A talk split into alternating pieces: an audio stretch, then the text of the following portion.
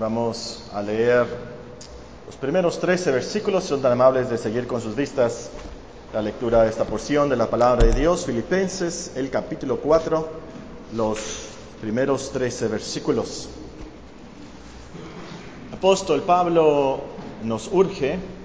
Así que, hermanos míos, amados y deseados, gozo y corona mía, estad así firmes en el Señor, amados. Ruego a Evodia y a Sintique que sean Dios mismo sentir en el Señor. Asimismo te ruego también a ti, compañero fiel, que ayudes a estas que combatieron juntamente conmigo en el Evangelio, con Clemente también y los demás colaboradores míos, cuyos nombres están en el libro de la vida. Regocijaos en el Señor siempre. Otra vez digo, regocijaos. Vuestra gentileza sea conocida de todos los hombres. El Señor está cerca. Por nada estéis afanosos, sino sean conocidas vuestras peticiones delante de Dios en toda oración y ruego con acción de gracias. Y la paz de Dios, que sobrepasa todo entendimiento, guardará vuestros corazones y vuestros pensamientos en Cristo Jesús. Por lo demás, hermanos, todo lo que es verdadero, todo lo honesto, todo lo justo, todo lo puro, todo lo amable, todo lo que es de buen nombre, si hay virtud alguna, si algo digno de alabanza, en esto pensad. Lo que aprendisteis y recibisteis y oísteis y visteis en mí, esto haced. El Dios de paz estará con vosotros. En gran manera me gocé en el Señor de que ya al fin habéis revivido vuestro cuidado de mí, de lo cual también estabais solícitos. Pero os faltaba la oportunidad. No lo digo porque tenga escasez, pues he aprendido a contentarme cualquiera que sea mi situación. Sé vivir humildemente y sé tener abundancia. En todo y por todo estoy enseñado, así para estar saciado como para tener hambre, así para tener abundancia como para padecer necesidad. Todo lo puedo en Cristo que me fortalece. Y también vamos a leer de Primera de Samuel capítulo 30 en el Antiguo Testamento. Primera de Samuel, el capítulo 30. Esa es la palabra de Dios. Primera de Samuel, el capítulo 30. Cuando David y sus hombres vinieron a Ciclac al tercer día, los de Amalek habían invadido el Negev y a Ciclac, y habían asolado a Ciclac, y le habían prendido fuego. Y se habían llevado cautivas a las mujeres y a todos los que estaban allí, desde el menor hasta el mayor. Pero a nadie había dado muerte, sino solo se los habían llevado al seguir su camino. Vino pues David con los suyos a la ciudad, y aquí que estaba quemada, y sus mujeres y sus hijos e hijas habían sido llevados cautivos. Entonces David y la gente que con él estaban alzaron su voz y lloraron hasta que les faltaron las fuerzas para llorar. Dos mujeres de David, Ahinoam, Jeslita y Abigail, que fue mujer de Nabal, el de Carmel, también eran cautivas. Y David se angustió mucho, porque el pueblo hablaba de apedrearlo, pues todo el pueblo estaba en amargura de alma, cada uno por sus hijos y por sus hijas. Mas David se fortaleció en Jehová su Dios. ¿Quién se sabe Filipenses 4.13? Levanten la mano bien alto, bien alto. Filipenses 4.13. Muy bien, le dejé de tarea esta mañana, ¿verdad? Muy bien. ¿Quién se lo sabía desde antes que yo les dejara la tarea? ¿Quién se lo sabía desde hace, desde hace mucho tiempo? yo creo que la gran mayoría de nosotros no sabíamos Filipenses 4.13. Esta, esta, tarde terminaremos nuestro estudio de este versículo tan famoso. Si tienen sus Biblias pueden buscar Filipenses capítulo 4 y versículo 13 versículo muy, muy, muy famoso, clásico de la cristiandad, pero desafortunadamente muchas personas lo malinterpretan y lo malaplican. Este texto bien interpretado y bien aplicado nos da mucha confianza, una valentía real para la vida y para la muerte. Si usted no estuvo con nosotros esta mañana, recomiendo mucho que escuche el sermón en los estudios que hicimos esta mañana. Vimos la primera y la segunda frase, el versículo tiene tres frases, todo lo puedo en Cristo que me fortalece. Esta mañana aprendimos del todo lo puedo. Esta frase no quiere decir que podemos hacer cosas sobrenaturales o, cosas ilegales. No podemos decir todo lo puedo y asesinar a una persona. No podemos decir todo lo puedo e ir al banco a robarlo. Todo lo puedo en Cristo que me fortalece. Voy a robar. Por supuesto que no, es absurdo. O tampoco se refiere a esa falta, falsa autoestima de yo puedo hacer todo lo que yo me propongo hacer. No, no está hablando de eso el apóstol. El apóstol se refiere a las circunstancias a las cuales Dios le había llamado. En el contexto vemos que él había pasado por hambres, por necesidades, si ustedes conocen su historia, por naufragios, eh, peligros de los de mi nación, peligros de los gentiles, dice él, y, había pasado por todo eso y había aprendido, nos dice él en el contexto, en cualquier situación, él podía tener la satisfacción de Dios, él podía tener, dice, el contentamiento. He aprendido en cualquier situación a tener ese contentamiento bíblico. Y es en este contexto que dice, todo lo puedo. Él se refiere a esas situaciones, a esas circunstancias. Y es, fácil para nosotros leerlo después de tanto tiempo, pero en ese día que él estaba escribiendo a Filipenses, ¿saben dónde estaba él? Eh, él no estaba en Tucson de vacaciones, él no estaba eh, eh, en, una, en, un resort allá en el Mediterráneo, ¿verdad? No, no, no, él estaba en un calabozo romano, él estaba encarcelado. Nos dice en Filipenses capítulo 1 que no sabía si iba a morir o iba a vivir en ese día. Y es en esa situación que él dice, todo lo puedo. Y, así los creyentes. Nosotros podemos decir, todo lo puedo en las tribulaciones, en el trabajo, en las tristezas que pudiéramos tener, como Dios nos ha mandado en su providencia nuestras vidas, como amas de casa, como estudiantes, como comerciantes, como empleados, como jubilados, sea cual sea la situación en su providencia, la, la cual Dios nos ha llamado en su voluntad para nosotros, nosotros podemos decir, todo lo puedo. Entonces, en ese proyecto de la escuela o en el trabajo, o en ese problema en la casa, podemos pensar en la buena providencia de Dios, estoy aquí y todo lo puedo entonces en Cristo que me fortalece. Pero especialmente debemos de aplicarlo a nuestras responsabilidades como cristianos. Tenemos que luchar contra el pecado, consagrarnos a Dios, separarnos del mundo, ejercitar, cultivar nuestras virtudes cristianas. Y es en eso que más debemos decir, todo lo puedo. Y lo podemos, la clave está, vimos en esta mañana, en la segunda frase, en Cristo. Todo lo puedo en Cristo. Esta es una frase que resume la identidad del cristiano. Esa es nuestra posición ante Dios. Antes estábamos en el imperio de las tinieblas, dice Pablo en Colosenses 1.13. Ahora estamos en Cristo, ahora estamos en el reino del amado Hijo de Dios. Sin Cristo aprendimos no podemos hacer nada, pero en Cristo podemos hacer todo lo que glorifica a Dios en nuestras vidas, nos edifica, tiene valor eterno lo que hacemos. En unión con Él, dependiendo de Él, podemos entonces hacer todo lo que Dios quiere que hagamos, pero sin Él no vamos a hacer nada, absolutamente nada de valor eterno, nada que glorifique a Dios.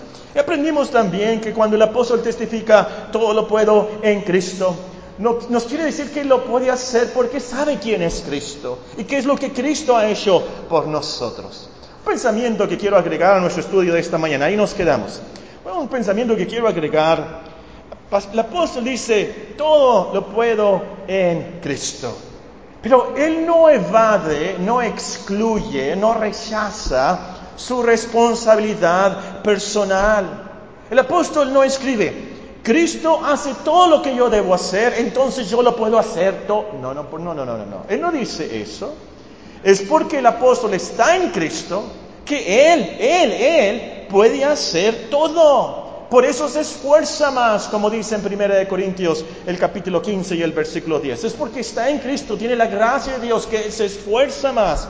Entonces, el cristiano dice, todo lo puedo en Cristo, pero se levanta, se esfuerza, entrena para la piedad, se disciplina, se organiza, ora, lee, se hinca y todo lo necesario para lograr los propósitos de Dios en su vida.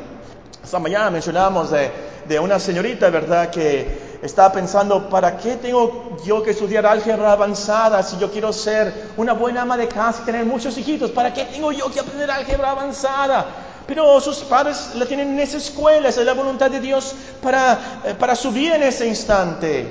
Tiene que estudiar entonces para esa álgebra y, ya puede decir todo lo puede en Cristo que me fortalece, pero va a estudiar, se va a esforzar, va a buscar en la internet cómo resolver esas fórmulas y, y si no sabe, bueno, va a ir con Andrés a que le enseñe, ¿verdad? ¿Cómo va a resolver ese problema de álgebra? Tiene esa responsabilidad personal.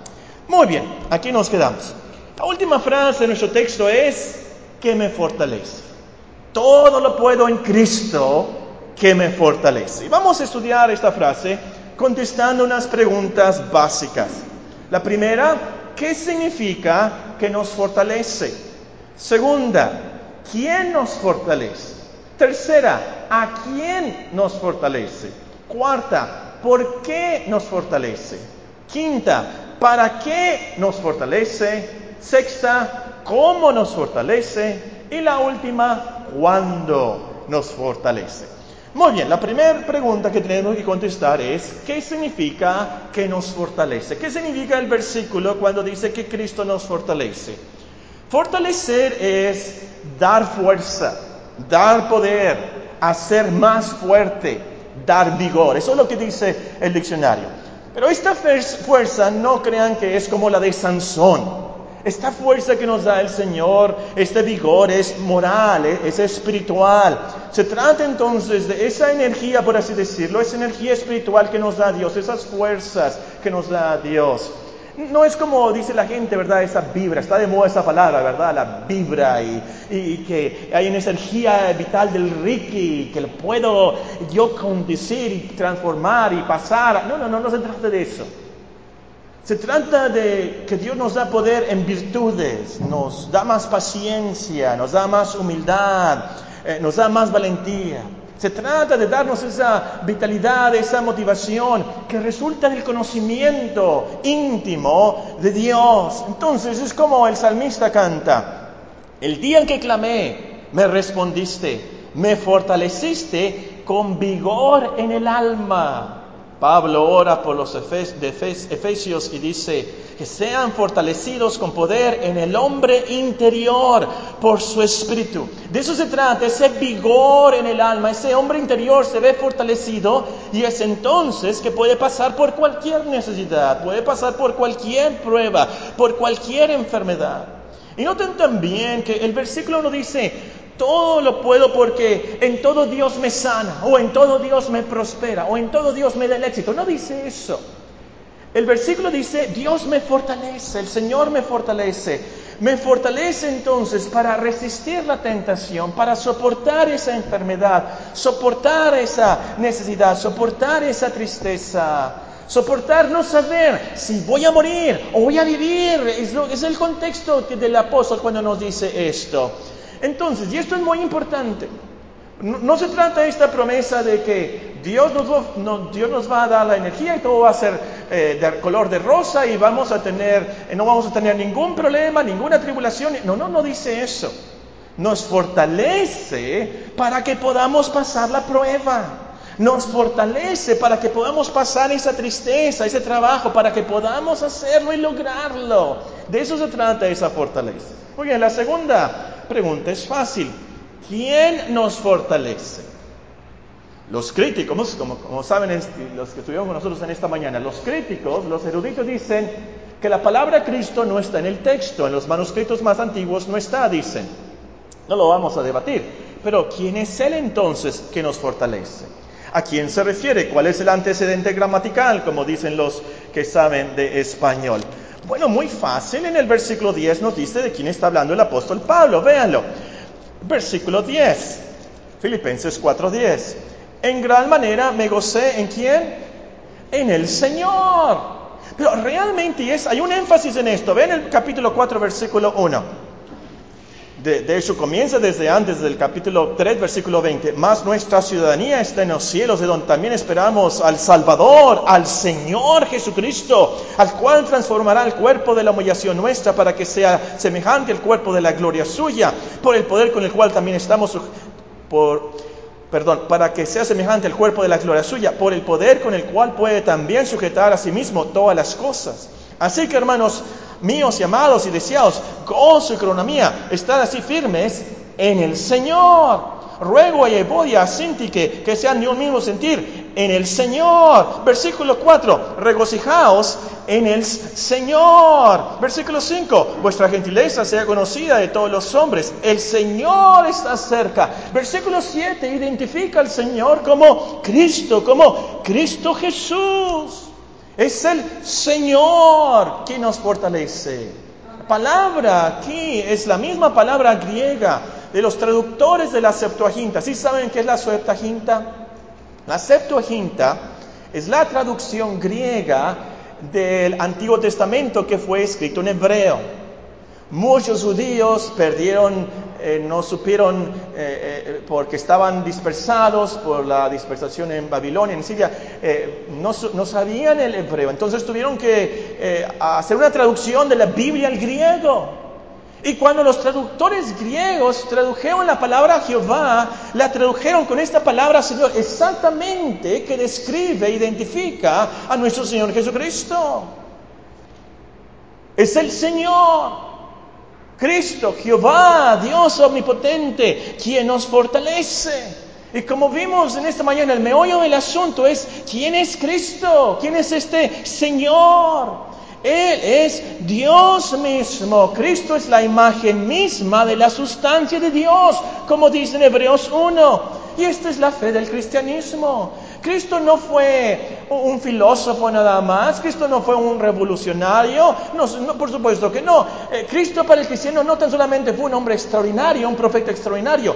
Cristo para el cristiano es Dios en la carne. Y porque es Dios, Él es omnipotente, todopoderoso, para fortalecernos en el alma. Porque Él es Dios, sabe cuándo necesitamos ser fortalecidos con vigor en el alma. Porque Él es Dios, Él puede y sabe cómo exactamente fortalecernos. Muy bien, tercera pregunta. ¿A quién nos fortalece? En otras palabras, ¿quién puede decir, todo lo puedo en Cristo que me fortalece? Algunos podríamos pensar, bueno, lo puede decir el apóstol, pero yo no. Lo pueden decir los santos, pero yo no. O alguien podría decir, bueno, esto lo pueden decir todos los hombres, todos somos hijos de Dios. Todos podemos decir todo lo puede incluso que me fortalece. Bueno, ¿qué dice la Biblia? ¿Quién puede decir esto realmente? ¿Nada más los apóstoles? No.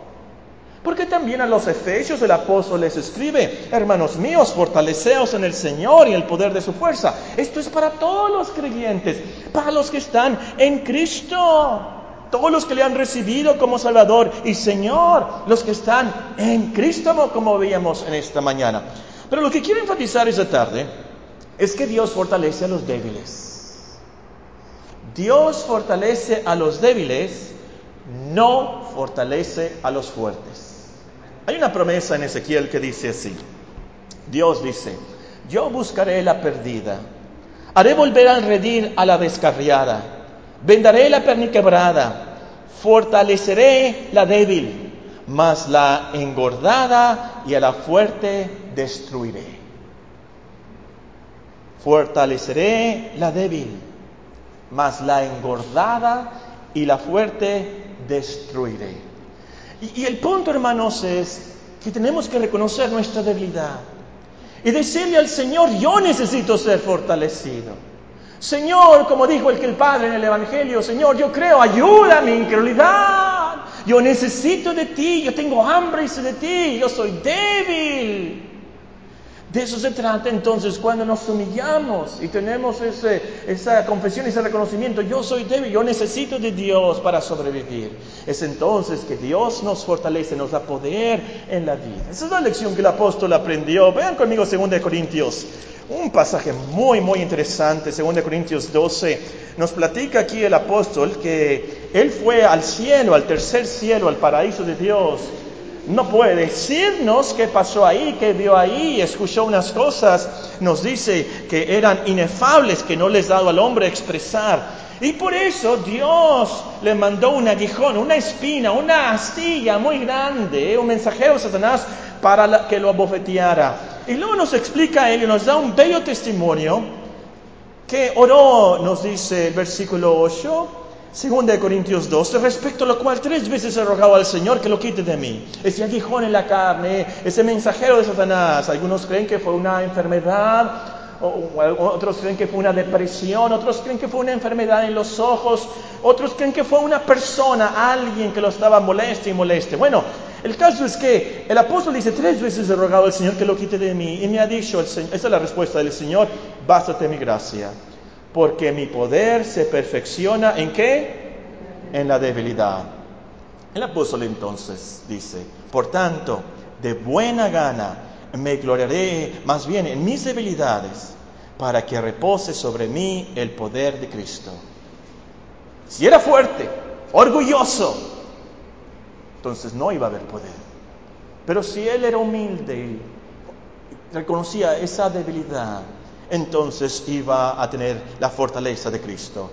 Versículo 10, subrayenlo, por lo cual, por amor a Cristo, me gozo en las debilidades, en afrentas, en necesidades, en persecuciones, en angustias, porque cuando soy débil, entonces soy fuerte.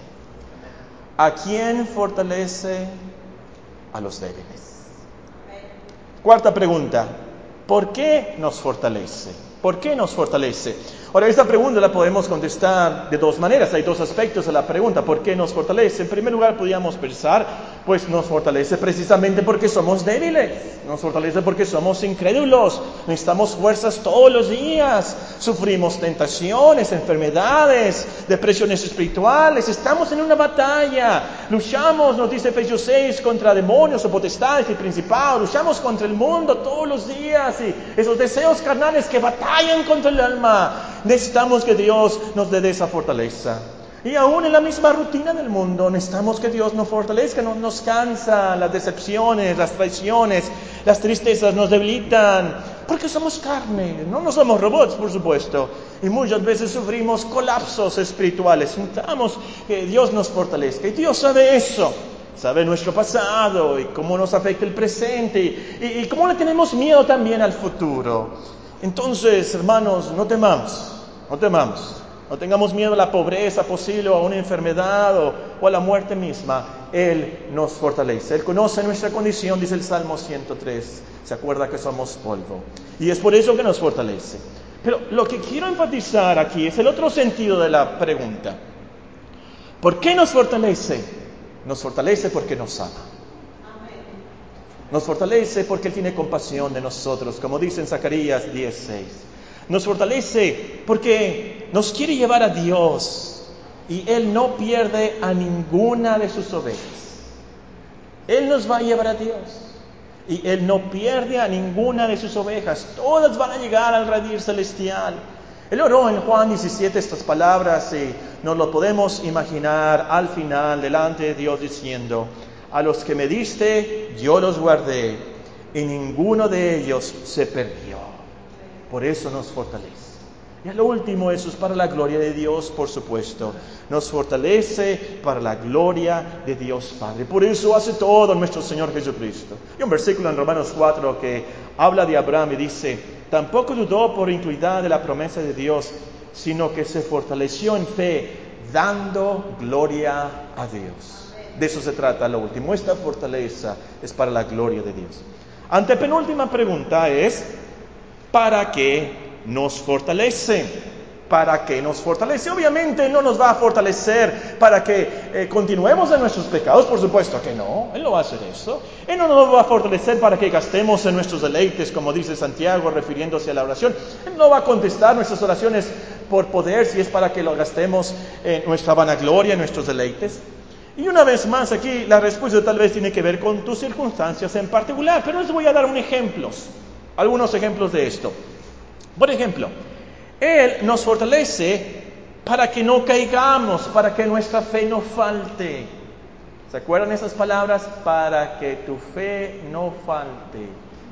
Pedro, Pedro iba a caer en gran tribulación y una gran tentación. Las mismas tentaciones que Judas Iscariote, a lo último, negando al Señor, traicionando al Señor. Pero una gran diferencia entre Judas Iscariote y Pedro. Nuestro Señor Jesucristo le dijo a Pedro, estoy intercediendo por ti para que tu fe no falte. Y Él nos fortalece para que no caigamos. Él nos fortalece también para que no nos desanimemos hasta la muerte. Aquí pienso de Elías, por ejemplo, o de Jonás. Elías lo vemos después eh, del gran triunfo sobre los profetas de Baal. Lo vemos corriendo, nos dice la escritura, fortalecido con una comida que Dios le había dado, fortalecido, corrió y fue a Monte precisamente. Y ahí Dios lo fortaleció. ¿Se acuerdan cuando escucha ese gran ruido y luego ese silbo apacible? Y Dios lo fortaleció. Ese hombre estaba tan triste, en gran depresión. Yo soy el único que queda. Dios lo fortalece, le dice, le habla de Eliseo, le dice, yo tengo siete mil hombres que no van en cárcel ante Baal. Nos fortalece así también nosotros. Puede ser mejor que tú estés en esas circunstancias. O puede ser también que nos fortalece para resistir la lucha de alguna tentación especial del diablo. En Efesios capítulo 6 y versículo 10. La hermana de Julia está sirviendo al Señor como misionera en las islas de Guinea, cerca de Australia. Nos estaba contando de eh, unos, unos problemas con demonios. Gracias a Dios que no tenemos eso aquí como lo está viendo ella allá. Demonios. Yo oro mucho por ella. Pero el punto es, y hay ciertas tentaciones también que nosotros podemos tener. Según Efesios capítulo 6, nosotros luchamos a lo último con demonios, hermanos. Nuestros hijos luchan contra demonios a lo último. En esas tentaciones son demonios, hermanos, aunque no los veamos. Pero el caso es que Dios nos fortalece. Apunten ahí, subrayen Efesios capítulo 6 y versículo 10. Es el apóstol cuando nos dice, por lo demás, hermanos míos, fortaleceos en el Señor, en el poder de su fuerza, porque ahí vienen las pruebas, ahí vienen las tentaciones, hay que tener cuidado. Y nos da esa fortaleza para eso también. O también nos fortalece para que cumplamos con nuestro ministerio. 1 Timoteo 1.12 lo cité en esta mañana. 1 Timoteo 1.12 nos enseña ahí a dar gracias a Dios por su fortaleza. También nos dice 1 Timoteo 1.12. Doy gracias al que me fortaleció, a Cristo Jesús nuestro Señor, porque me tuvo por fiel poniéndome en el ministerio. Al final de su ministerio, vean lo que escribe, 2 Timoteo capítulo 4 y versículo 17. 2 Timoteo 4, 17. Pero el Señor estuvo a mi lado y me dio fuerzas. Literalmente ahí no son las mismas palabras de nuestro texto. Me dio fuerzas, me fortaleció para que por mí fuese cumplida la predicación y que todos los gentiles oyesen. Así fui librado de la boca del león. El Señor me librará de toda obra mala y me preservará para su reino celestial. A Él sea la gloria por los siglos de los siglos. Amén. Es por eso que nos fortalece, para eso precisamente. También podemos pensar, según Colosenses 1.11, que Él nos fortalece para que progresemos en virtudes. Ahí el texto nos dice, fortalecidos con todo poder, conforme a la potencia de su gloria, para toda paciencia y longanimidad. También Él nos fortalece para que perseveremos en sus caminos. Precioso versículo de Zacarías 10:12. Yo los fortaleceré en Jehová y caminarán en su nombre dice Jehová. Penúltima pregunta, penúltima pregunta. ¿Cómo nos fortalece? ¿Cómo nos fortalece? Si leen Daniel, creo que es el capítulo 10 si no me equivoco, se van a encontrar ahí a Daniel siendo fortalecido por un ángel. Dice, cuando me tocó y habló el ángel, me fortaleció. Pero ahora no nos toca un ángel, el Señor no hace eso. No se trata de que tengamos cierto escalofrío místico y ya estoy fortalecido y revitalizado. No, no se trata de eso. Y, tampoco se trata de, un tipo de autohipnosis. Eh, de vez en cuando camino en la milla ahí en la universidad y hay una clase de zumba. No estoy en la clase de zumba, ¿verdad? Eh, me comentaron que ciertas personas están en clase de zumba y vi ahí. Bueno, es otra cosa. Eh, el caso, después de la clase de zumba, hay un maestro, una persona ya mayor, que, da, no sé si es yoga o algo así, pero los pone a hacer ejercicios. Y ahora hagan así. ¿Lo han visto? Y ahora ponen el pie así. Ha de funcionar porque el viejito va a tener como 100 años y muy fuerte y se veía haciendo eso, ¿verdad? Bueno, el caso es que una vez me puse a observarlo y, los, sentó ahí, ha de ser alguna, algún sentado yoga. Bueno, el caso es que estaban sentados ahí Imagínenselos ahí sentados así. Y les dijo, ahora muy bien, ahora van a decir, tengo paz. Todos calmados, les decía eh, eh, el viejito, el anciano, en paz, sientan la paz. Ahora digan ustedes, piensen, paz, paz. Digan, digan ustedes, tengo paz. A ver, digan, no ustedes no, así les decía el viejito. Tengo paz. Y hay cristianos que creen que así funciona este versículo. Y van a la clase, van al trabajo, van al hospital. Todo lo puedo en Cristo que me fortalece. Todo lo puedo en Cristo que me fortalece. Todo lo puedo en Cristo que me fortalece. Todo lo puedo en Cristo que me fortalece. Todo lo que... Y tratan de concentrarse. Y me voy a concentrar bien en esa promesa y va a funcionar así. Como si fuera un tipo de autohipnosis. No se trata de eso. Dios nos fortalece por medios normales, por así decirlo, lo que los teólogos llaman los medios de gracia. ¿De qué se trata eso? Meditando y escuchando la Biblia.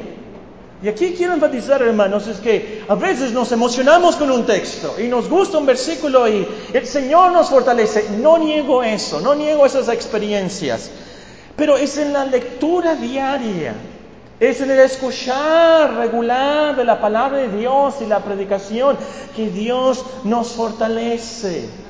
Nos emocionamos con una nieve que tiene una cereza, ¿verdad? Y nueces y, y nos, nos emocionamos con esa nieve y nos gusta, por supuesto. Pero lo que nos fortalece es esa comida regular que nos nutre y así el Señor te fortalece. Este versículo se trata de tu lectura y meditación diaria de la palabra de Dios. Dios nos fortalece también con la oración. Una vez más, puede que estemos en, una, en un domingo o un tiempo de oración, escuchamos a alguien orar y sentimos que estamos delante de Dios y salimos del culto. Es qué bueno es haber estado en la casa del Señor. Esa oración fue una gran bendición. Sin duda alguna eso nos fortalece. Pero es la oración regular, es la oración de todos los días lo que nos fortalece, es la comunión con Dios. Otro medio de gracia es la Santa Cena. Ese pequeño pedacito de pan, esa copa del jugo de la vid, de verdad tiene un gran poder espiritual para nuestras almas. Es lo que Dios nos ha indicado. También nos fortalece tener compañerismo con los hermanos. ¿Se acuerdan del versículo que recitamos cuando prometemos, cuando nos vamos a bautizar, Hechos 2.42, y perseveraban en la doctrina de los apóstoles? Ahí está la palabra de Dios. En la comunión unos con otros, en el partimiento del pan, en la Santa Cena, y en las oraciones. En la comunión unos con otros. Nos fortalecemos, nos animamos. Hay un versículo donde Pablo confiesa y escribe, Dios, que consuela a los humildes, nos consoló con la venida de Tito. Él no dijo, lo que me animó es ver a un ángel, no dijo eso. Yo me animé, el Señor me fortaleció, Él me consoló mucho con la venida de Tito, el reporte de cómo estaban los corintios, pero verlo a Él me fortaleció en el alma, me dio vigor y es lo que lo hizo perseverar en su ministerio. Y nosotros también, ese compañerismo y escuchar del hermano, esa promesa nos ayuda tanto. Otra manera que Dios nos fortalece es obedeciendo sus mandamientos, nos ayuda a obedecer sus mandamientos, eso nos fortalece. Deuteronomio nos dice, guardad pues todos los mandamientos que yo os prescribo hoy para que seáis fortalecidos.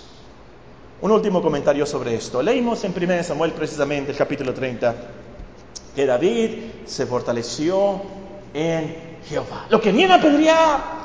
Mucha angustia se habían llevado a su familia, a sus hijos y el pueblo, una angustia en el alma. David dice, se fortaleció en Jehová. Los mandamientos, la Santa Cena, las oraciones, la Biblia, no son cosas mágicas o artificiales. Son los medios que Dios nos da para que para darnos fuerzas, para acercarnos a Él, para que lo conozcamos a Él. Y es así que nosotros tenemos la fortaleza. De eso se trata esto. Muy importante. La última pregunta, ¿cuándo nos fortalece? Todo lo puedo en Cristo que me fortalece. ¿Cuándo nos fortalece? Maestros de español, este es un participio, participio en el presente. Esto quiere decir que Cristo hace esto continuamente, continuamente, siempre, desde que naces como cristiano, Él te está fortaleciendo con fe, con arrepentimiento, paciencia, humildad y todas las virtudes que necesites para hacer su voluntad. Pero especialmente nos fortalece cuando estamos débiles, cuando estamos en depresión, como en el Salmo 42. No parece, no parece pero es cuando nos sostiene más para que no caigamos y no nos desesperemos hasta la muerte. Es cuando nos da esa semilla de poder. Lean otra vez 2 Corintios 12 esta tarde si se sienten así. Nos fortalece también cuando vamos a ser tentados. Cristo le dijo a Pedro, he rogado que tu fe no falte. Y volvió Pedro y predicó ese sermón en ellos porque había sido fortalecido. Nos fortalece cuando pasamos por el río de la muerte. Tenemos mucho miedo a veces a la muerte. ¿Y qué si me va a dar cáncer? ¿O qué si tengo... Los mártires lograron precisamente ser mártires, morir por la causa de Cristo, muchas veces cantando y con alegría y paz, porque Dios los fortaleció.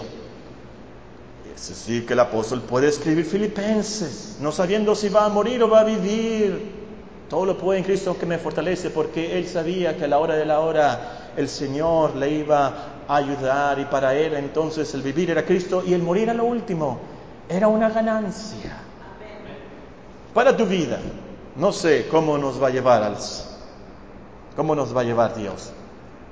Hermano Alfonso estaba platicando de su amigo, ¿verdad? Que le preguntó, ¿y cómo quieres morirte? ¿Un ataque al corazón de repente o qué? Creo que fue la hermana Nadia que me contó que estaba preguntando esto a los niños de su clase y que estaba preguntando, ¿y tú cómo te quieres morir? No, pues que me atropelle un carro, una pistola, y, o rápido, el ataque al corazón. Creo que fue Laila, si no me equivoco. Le preguntó, ¿y tú cómo te quieres morir? Pues yo no quiero morirme, yo quiero que el Señor venga. Ojalá, ¿verdad? Pero si no, si no, ténganlo de seguro que el Señor nos va a fortalecer. El Señor nos va a fortalecer, nos va a ayudar. Ese vigor en el alma. Voy a terminar con un excelente comentario Casi no hago esto, pero quiero leérselo. Es un excelente comentario de un predicador inglés, uno de mis favoritos, Lloyd Jones. Él escribió sobre nuestro texto, no te atormentes orando pidiendo poder. Haz lo que el Señor te ha dicho que hagas. Vive la vida cristiana. Ora, medita en Él. Pasa tiempo con Él. Pídele que se manifieste a ti. Y mientras haga eso, ¿Puede pensar usted en dejar las demás cosas en las manos de Dios? Él le dará fuerza. Dice en Deuteronomio 33, 25, como tus días serán tus fuerzas. Dios nos conoce mejor de lo que nosotros nos conocemos a nosotros mismos y proveerá según nuestra necesidad. Haz esto y podrás decir con el apóstol, todo lo puedo en Cristo que me fortalece. Oremos, oremos. Al salir de la iglesia esta tarde, quiero que te vayas con este pensamiento. En tus problemas, en tus aflicciones, en los retos que tienes como cristiano, el llamado que Dios te ha hecho, sale de estas puertas de la iglesia pensando, todo lo puedo en Cristo que me fortalece. Si no eres creyente, si no eres cristiano, dile al Señor, yo, quiero tener este poder, yo quiero tener esta ayuda, yo quiero tener esta fortaleza el día de la muerte también. Búscalo a Él, lee tu Biblia, sigue viniendo a la iglesia. Si algo te podemos ayudar, para eso estamos. Lo que puedas decir tú en tu vida, todo lo puedo en Cristo que me fortalece. Padre Celestial, te damos gracias por tu palabra. Creemos, Señor, que es un medio de gracia que llega a nuestros corazones. Porque es tu palabra, te pedimos, Señor, que no vuelva a ti vacía, prospérala, para lo cual la has enviado. Trae tu pueblo, sustenta, Señor, a tu heredad ten compasión de nosotros y de nuestros hijos. Esta semana, Señor, que vivamos la cristiandad, ayúdanos, ten piedad de nosotros. Bendice, Señor, a los hermanos que están fuera, los misioneros, aquellos que están enfermos. Especialmente te pedimos por nuestros hermanos en las Filipinas. Ten compasión de ellos y de sus familias. En Cristo Jesús. Amén. Amén.